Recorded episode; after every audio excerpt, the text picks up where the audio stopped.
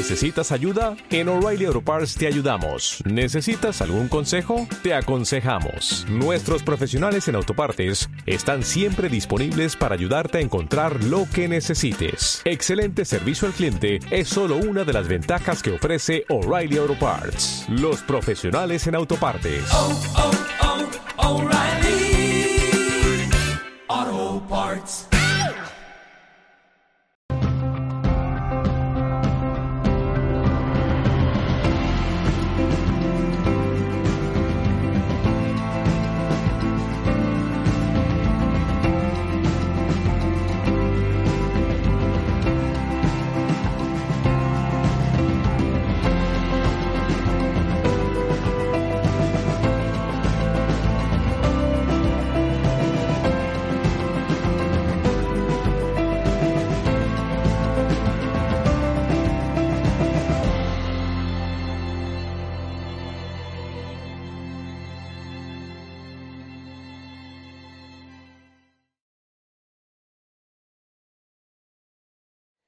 Nos encontramos con Raquel Rus, que va a dar dentro de un ratito una conferencia con un título muy peculiar. Raquel, gracias por estar con nosotros. Gracias a vosotros. Eh, ¿Por qué todos parecen imbéciles y yo siempre tengo la razón? No es el que lo diga yo, es que lo dices tú en el título de tu conferencia. Así es. ¿Y por qué lo dices? Pues lo digo porque, mira, después de estudiar mucho sobre comunicación y además que vengo de ese medio, pues me doy cuenta de que hay mecanismos cerebrales que nos impiden ver cuando estamos equivocados, por ejemplo. Entonces nuestra tendencia natural es pensar que tenemos razón. Siempre queremos tener razón, más que pues eh, sentir al otro su razón también. Queremos tener razón a toda costa y por ello hacemos cualquier cosa, ¿verdad? Exactamente. Tiene un precio muy alto, pero lo pagamos gustosos, aunque el precio, por supuesto, es no poder crecer porque no estamos abiertos o alejarnos de los demás, pero no nos damos cuenta porque es eso, es un mecanismo inconsciente y es un mecanismo ancestral, porque cuando tengo razón me reafirmo en el yo y reafirmarme en el yo es una zona segura y todo lo demás es inseguro. Eh, al estar en una zona segura y reafirmarme en el yo, eh, evidentemente también eh, tengo problemas con el tú, en cuanto a que el tú también quiere tener el suyo particular. Efectivamente, todos tenemos nuestro yo y queremos reafirmarlo, y no es el mismo. Entonces, cuando nos damos cuenta de que quizás eh, estadísticamente es poco probable que tengamos tanta razón como la que creemos y entendemos el mecanismo que nos lleva ahí, entendemos ese filtro que, que tenemos con la realidad, pues nos podemos abrir más a decir, ah, vale, quizás en vez de eh, afirmar, voy a empezar a preguntar.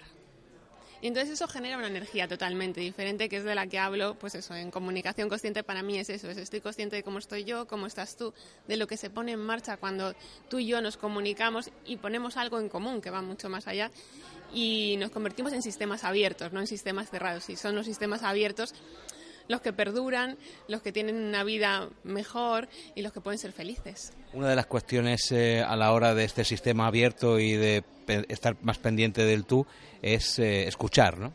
Claro, escuchar es algo muy básico, sobre todo escuchar lo que no nos hace gracia. Es que es escuchar todo, ¿no? O sea, y escuchar estando presentes, que ese es otro tema ya distinto. No escuchar pensando en lo que te voy a contestar o pensando, ¿qué me va a preguntar este hombre ahora? en vez de estar. No, es escuchar con todo mi yo aquí en este momento, porque ese es el mayor regalo que nos pueden hacer, ¿no? El estar presente para nosotros. Sobre todo hay mucha gente que lo que quiere al final y al cabo es hablar, hablar de su libro, ¿no? Sí, por supuesto, todos, absolutamente todos. Además, todos eh, leía estos días ¿no? de, de las últimas investigaciones sobre el cerebro y sobre la percepción que tenemos de nosotros mismos, que todos nos sentimos el protagonista de nuestra historia, lo cual tiene todo el sentido del mundo. Pero es eso, o sea, cuando yo miro la realidad, la miro desde el momento en el que yo soy eso, el protagonista y vengo aquí a hablar de mi libro y vengo aquí a hablar de mis cosas. Y eso genera muchos, muchos problemas. Pero bueno, creo que ahora mismo estamos viviendo un momento único. Tenemos muchas herramientas, tenemos mucha información y que para mí, por ejemplo, yo que vengo desde el mundo de la comunicación, el hecho de poder acercarnos a los demás y de tener esas herramientas para saber qué pasa, por qué no me acerco, por qué no puedo llegar de la forma en el que de corazón quiero llegar. Otra cosa es que luego tenga esos mecanismos y esos filtros, pero lo que queremos es conectar con los demás porque somos seres sociales y somos seres emocionales y eso es la realidad, no somos seres racionales. Tenemos muchas herramientas psicológicas y emocionales, pero también tenemos muchas herramientas tecnológicas, aparatos que eh, muchas veces eh, eh, cohiben esa conversación, incluso hacen que la gente se separe. no por menos tengo que recordar algunas escenas de personas que están comiendo juntas y están todas mirando su teléfono móvil comunicándose incluso por WhatsApp con el que está en la mesa. Sí, efectivamente. Como todo, como decían en Spider-Man creo que era, ¿no? Todo gran poder requiere una gran responsabilidad.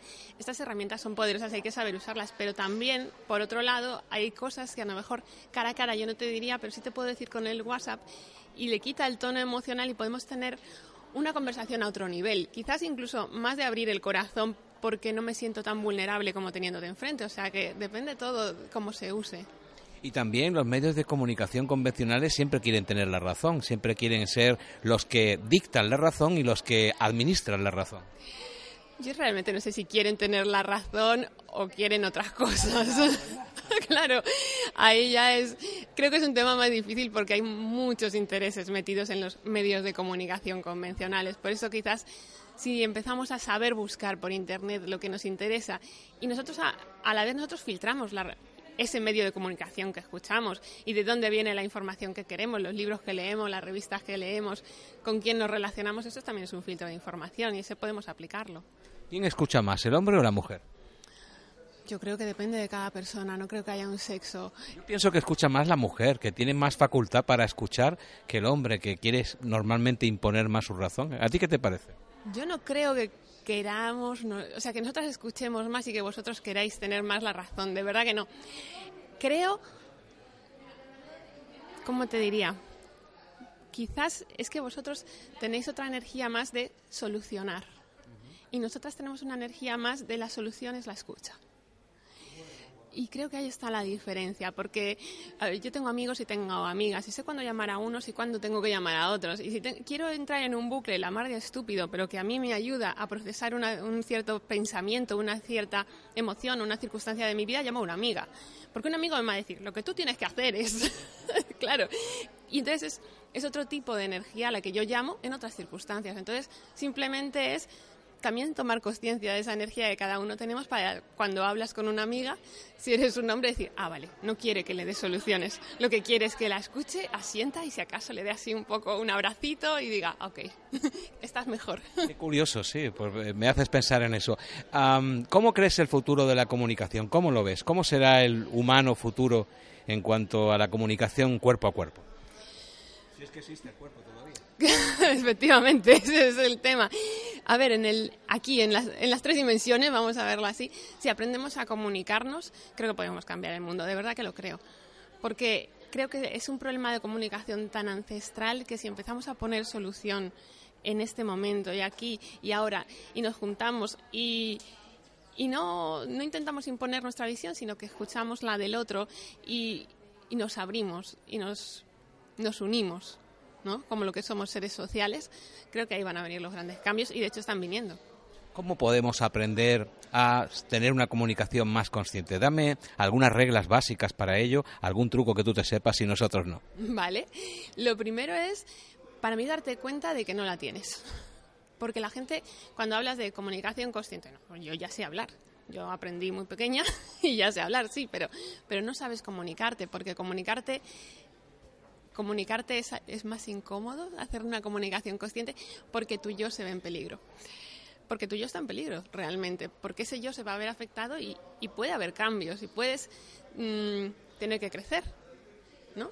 Entonces, quizás es también aprender a bajar las barreras frente al otro y que el otro no, digamos, no, no suba nuestras barreras y genere una alarma de amenaza, y cuando hablemos desde la no amenaza, sino desde el corazón y nos entendamos, pues eso va a ser un paso importante. Entonces, ese sería el primer paso, saber que no sabes hacerlo.